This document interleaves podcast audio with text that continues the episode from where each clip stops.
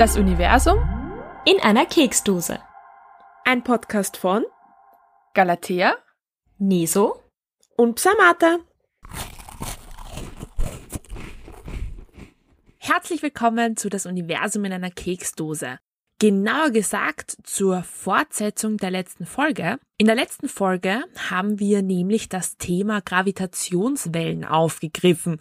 Und da hat uns Galatea schon einiges darüber erzählt, was genau Gravitationswellen überhaupt sind. Und wir haben uns sogar schon damit beschäftigt, wie man vor einigen Jahrzehnten indirekt diese Gravitationswellen eigentlich schon gemessen hat. Die direkte Messung, um die geht es heute. Also wie man jetzt inzwischen Gravitationswellen direkt beobachtet und misst. Dafür hat uns Galatea heute wieder einiges mitgebracht und wir machen uns auch gleich über unsere Kekse her.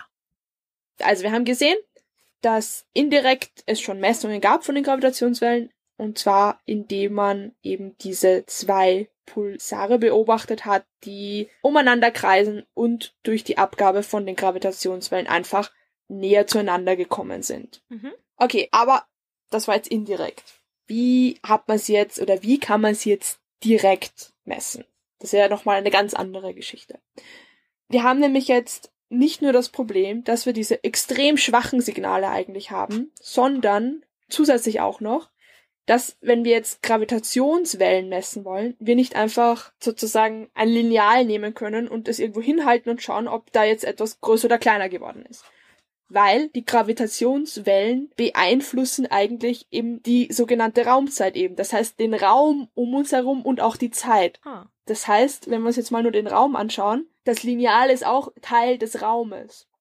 Das heißt, das Lineal selbst wird größer und kleiner. Das heißt, mit etwas, was genauso viel größer und kleiner wird, können wir nicht etwas anderes messen, das größer und kleiner wird. Wow, das ist voll dem einfach.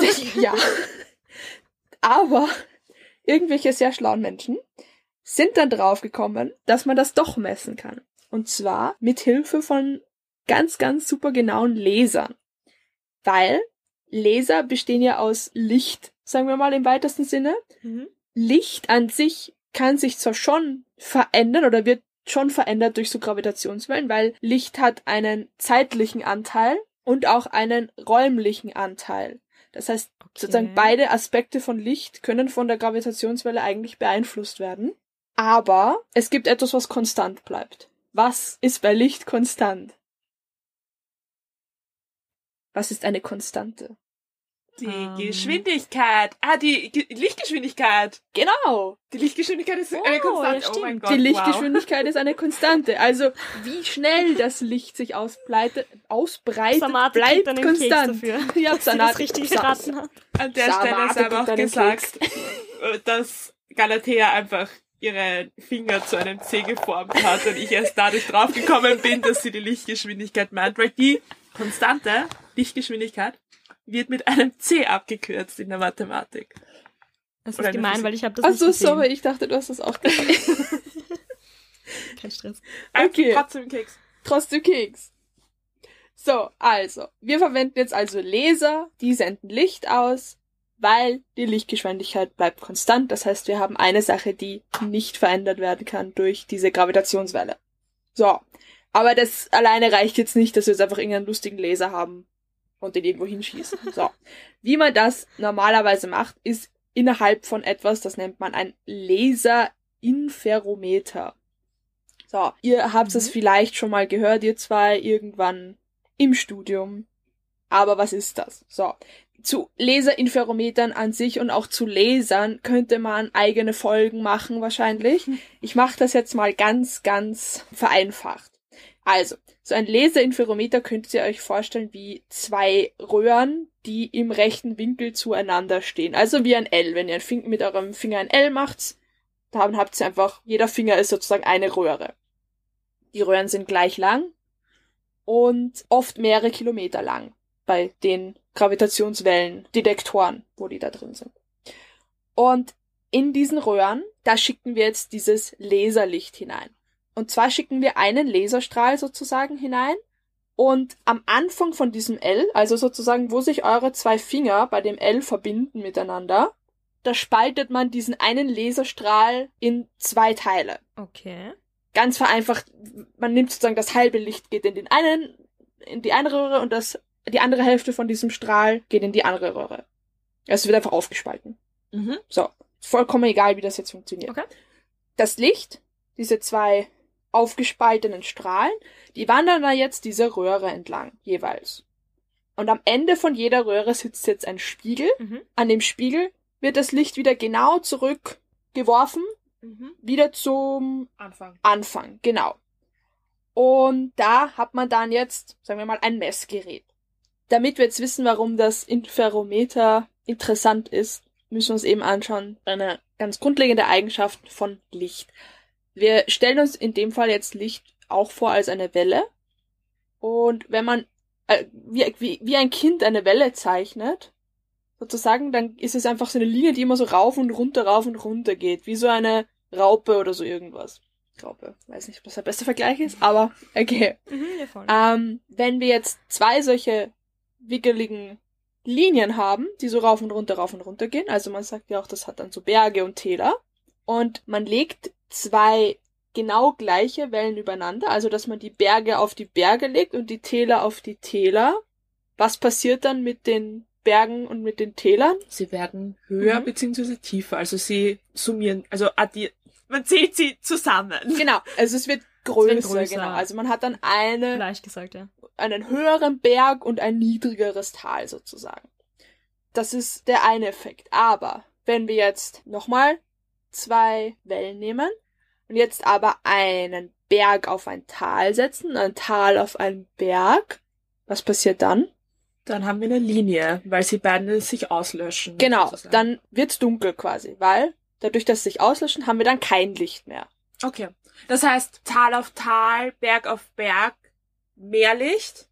Mhm. Und Tal auf Berg löschen sie sich beide aus und es ist kein Licht. Genau. Okay. Und das ist jetzt, was man sozusagen verwendet.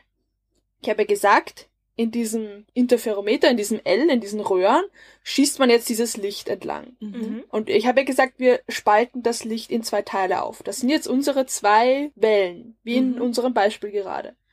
Und normalerweise, wenn sozusagen nichts passiert und wir keine Gravitationswelle haben, dann ist er so eingestellt, dieses, dieses Licht sozusagen, dass kein Signal kommt. Dass sich diese zwei Wellen, wenn sie zurückkommen, genau Tal auf Berg überlagern und dass es dann dunkel ist, also kein Signal. Aber jetzt stellen wir uns vor, es kommt so eine Gravitationswelle daher und dann dehnt diese Gravitationswelle den Raum aus. Dann wird dieser Arm ein bisschen länger von Also diesem der Detektor. Arm, der in die Richtung der Gravitationswelle Genau, zeigt, danke. sozusagen. Genau. Mhm. Der wird ein bisschen länger. Okay, okay. Dadurch verschieben sich jetzt diese zwei Wellen und es liegt nicht mehr genau Tal auf Berg, sondern, sagen wir mal, Okay. wir haben jetzt den anderen Extremfall dadurch, jetzt liegt auf einmal äh, Berg auf Berg und Tal auf Tal. Das heißt, Das ist dann plötzlich ganz viel Licht. genau, drinnen. statt auf einmal gar keinem Licht, haben wir auf einmal ganz viel Licht.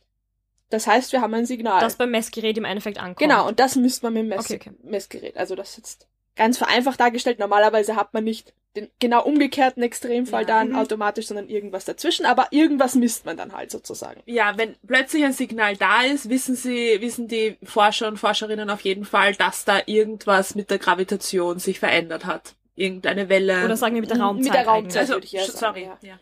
Genau. Also, dass halt irgendwas Mhm. passiert ist Ja. Also, so circa messt man dann diese Gravitationswellen im Endeffekt. Das ist schon mal vom Prinzip her irrsinnig kompliziert. Das Ganze wird halt nochmal komplizierter, wenn man dann noch bedenkt, dass eben wir ganz kleine Sachen eben messen wollen. Das heißt, jegliche anderen Störungen sind ein Riesenproblem. Und das ist auch zum Beispiel der Grund, warum diese Röhren eigentlich, dass da ein Vakuum herrscht drin, damit man keinerlei Luftschwankungen drinnen hat. Auch zum Beispiel, warum diese ganzen, die Spiegel und die ganzen Messgeräte, die hängen dann auf ganz speziellen Aufrichtungen und Bodenplatten, die dann ähm, versuchen, jegliche Bodenschwankungen auszugleichen, weil da reicht's, wenn jemand da spazieren geht, quasi sozusagen in der Mhm. Nähe oder ein Auto vorbeifahrt. Aha. Das sendet alles Störsignale aus und das muss man alles irgendwie ausgleichen. Es gibt verschiedenste von diesen Gravitationswellen Detektoren. Detektoren, Dankeschön. Ähm, vielleicht die bekannteste noch ist äh, das oder die LIGO-Detektoren in den USA. Das sind zwei. Da gibt's eins, das ist in Livingston, das ist in Louisiana und eins in Hanford, das steht in Washington. Die gehören auch zusammen sozusagen. Es gibt auch eins in Deutschland, das heißt Geo 600. Es gibt auch eins in Italien, das ist auch relativ bekannt, Virgo. Mhm. Aber auch zum Beispiel in, in, auf anderen Kontinenten. In Japan gibt's eins, das heißt Kagra. Das ist der Nachfolger von Tama 300. Also da gibt's auch schon ähm, neuere Versionen. Also das Ligo ist jetzt auch schon das Advanced Ligo, glaube ich, heißt das jetzt. Das ist nach, also abgedatet worden quasi und hat halt bessere Technik und so weiter. Mhm. Und die unterscheiden sich halt in der Größe, also verschiedene Längen von diesen Armen oder diesen Röhren. Sie messen auch in verschiedenen Bereichen ein bisschen und haben unterschiedliche Empfindlichkeiten. Das heißt, je nachdem, welches Gerät man hat, kann man auch unterschiedliche Objekte besser beobachten. Mhm. Also mit manchen kann man zum Beispiel schwarze Löcher besser beobachten, mit anderen ähm, eben diese Pulsare zum Beispiel besser beobachten. Und wen das jemanden besonders interessiert, es gibt ein ganz cooles Tool eigentlich, wo man sich das ein bisschen anschauen kann. Wir verlinken es dann am besten in der Infobox auch. Das heißt gwplotter.com und da kann man sich reinklicken, alle möglichen Detektoren, die geplant sind oder die es schon gibt und sich anschauen, in welchem Bereich sie sozusagen gut beobachten. Und es steht dann, glaube ich, auch dabei, welche eben Objekte, zum Beispiel Pulsare, man damit dann beobachten kann. Spannend, okay. Also wann wurde jetzt das tatsächlich mit so einem Interf Interferometer das erste Mal äh, wirklich gemessen, so eine Gravitationswelle? Stimmt, das habe ich ja noch total ähm, unterschlagen. Also, das erste direkte Signal war am 14.09.2015. Also, das ist wirklich noch nicht so lange her. Mhm. Und wurde eben von diesem LIGO-Detektor gemessen. Und das Signal hat den Namen GW150914, also Gravitationswelle und dann das Datum. Ah, okay, okay. Sehr kreativ. Gut zu merken. Und soll vom Zusammenstoß von zwei schwarzen Löchern stammen, dieses Signal. Okay. Und man schätzt oder man glaubt, dass es ein schwarzes Loch mit 29 und eins mit 36-facher Masse von unserer Sonne waren, die da Nicht schlecht, okay. verschmolzen sind oder zusammengeschlossen, wie man das auch nennen möchte. Und die wurden dann zu einem größeren schwarzen Loch. Mhm. Mhm. Und tatsächlich, das Ereignis selber, also dieser Zusammenstoß, der ist auch schon lange in der Vergangenheit passiert. Und zwar ist das vor circa 1,3 Milliarden Jahren passiert. Boah. Also damals What? ist es passiert und jetzt haben wir es gemessen. So wie, ja, viele Sachen eigentlich in der Astronomie. Das ist so arg, wenn man sich das eigentlich vorstellt, Ja, wie weit die Dinge vielleicht entfernt sind, vielleicht entfernt waren, weil das Universum gibt's halt schon einige Milliarden Jahre. Es dehnt sich aber aus. Ja gut, darüber haben wir alles in unseren letzten Folgen schon geredet. Und ich glaube, ich habe, wir haben schon oft genug darüber geredet, wie mindblowing das Ganze nicht ist. Aber das heißt eigentlich erst seit, ja, okay, 2023 ist noch sehr jung, deswegen eigentlich erst seit sieben Jahren gibt es da wirklich detektierte Wellen. So mehr oder weniger sieben Jahre. ja, genau. Also we- wo wir es halt auch wirklich messen können. Arg. Ja, also wie gesagt, es ist wirklich ein total neues Forschungsgebiet, wenn man es so sagt. Und ähm, Aber voll spannend. Also wann war Ja. das, dass Albert Einstein die vorhergesagt hat? genau, das war nämlich ziemlich genau 100 Jahre davor.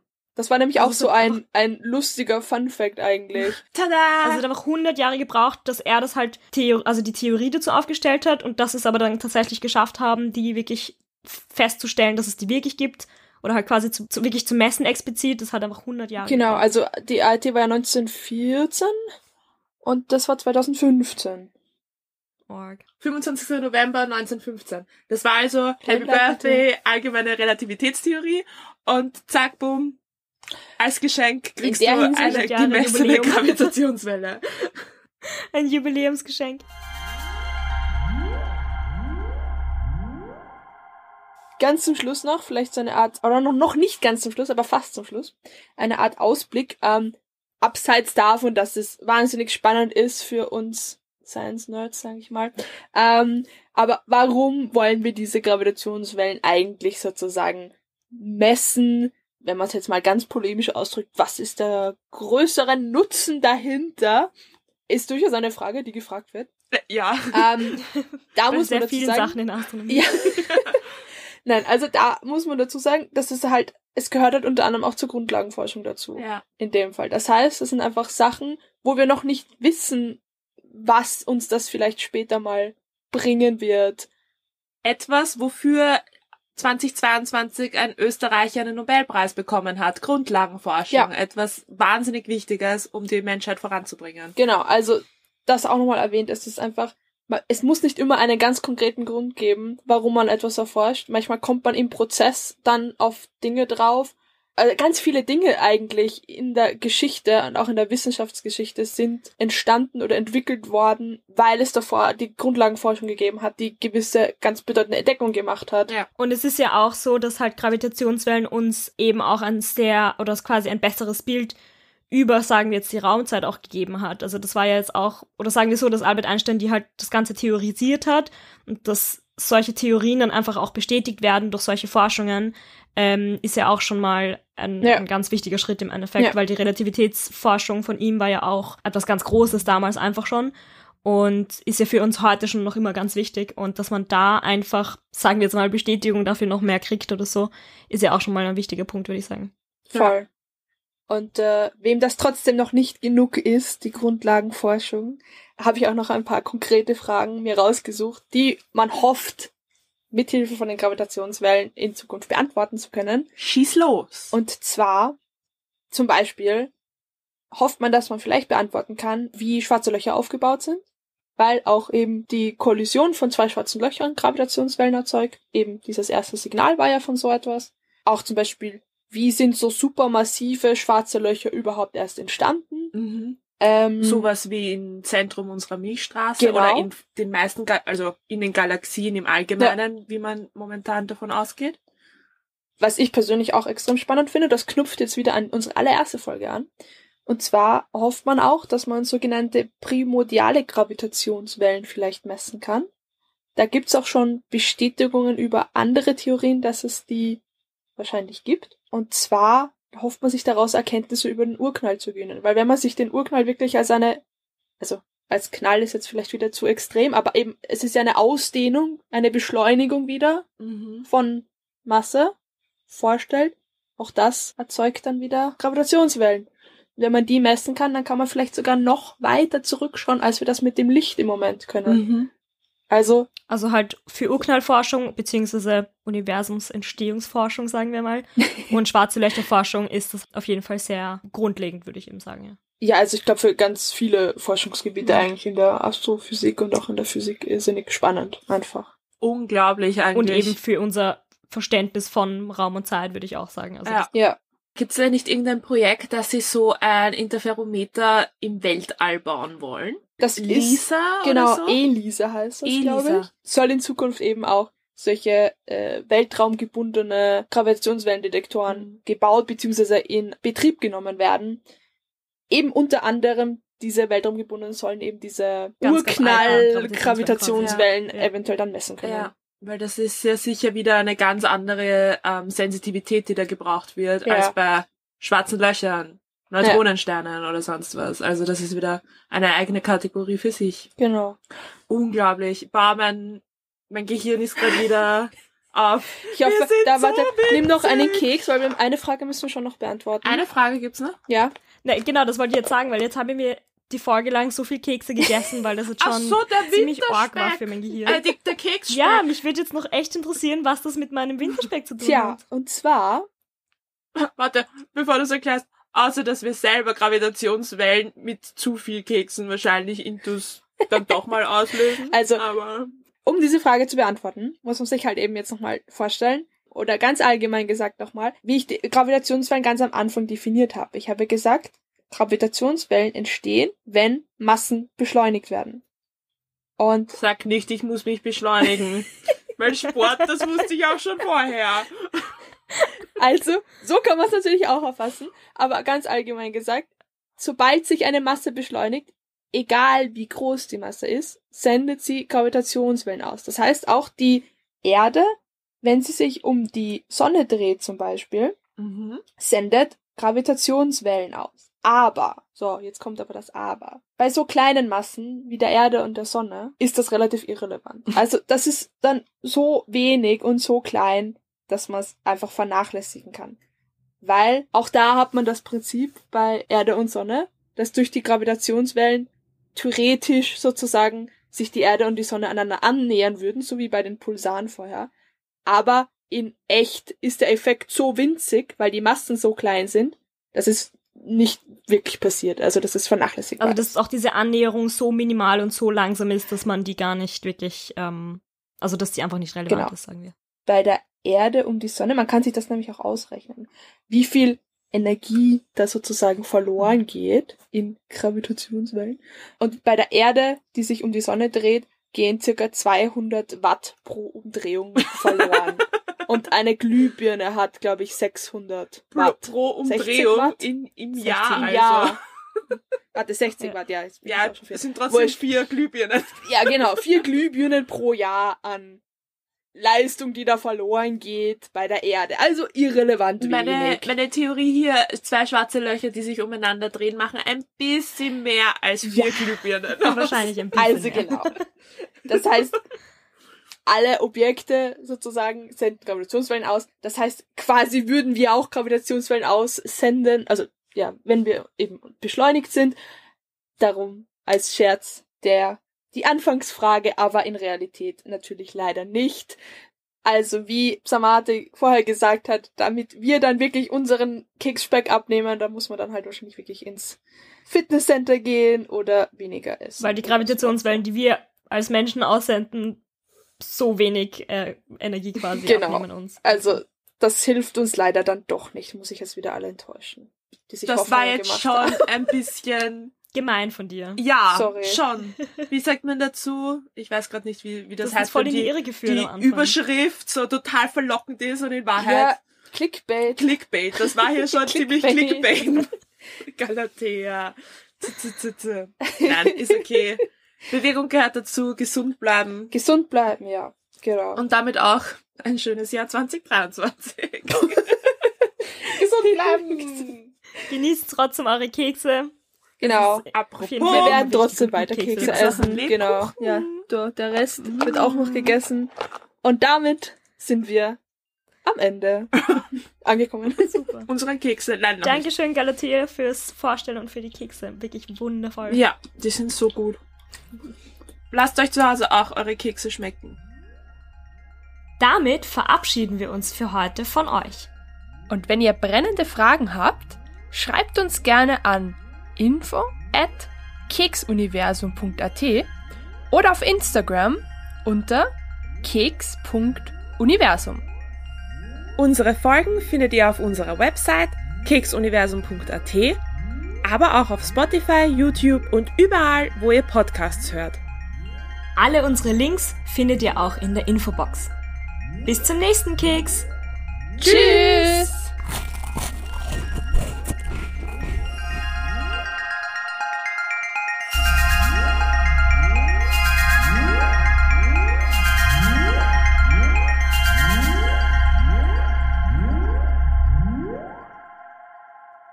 Um einen groben Überblick über die Themen zu verschaffen, sind einige Informationen vereinfachter dargestellt, als sie in Wirklichkeit sind. Wir gehen in weiteren Folgen genauer auf einzelne Themengebiete ein. Für Fragen und Anmerkungen schreibt uns gerne eine Mail. Über Wirkungen und unerwünschte Nebenwirkungen von Keksverzehr fragen Sie Ihren Arzt oder Apotheker.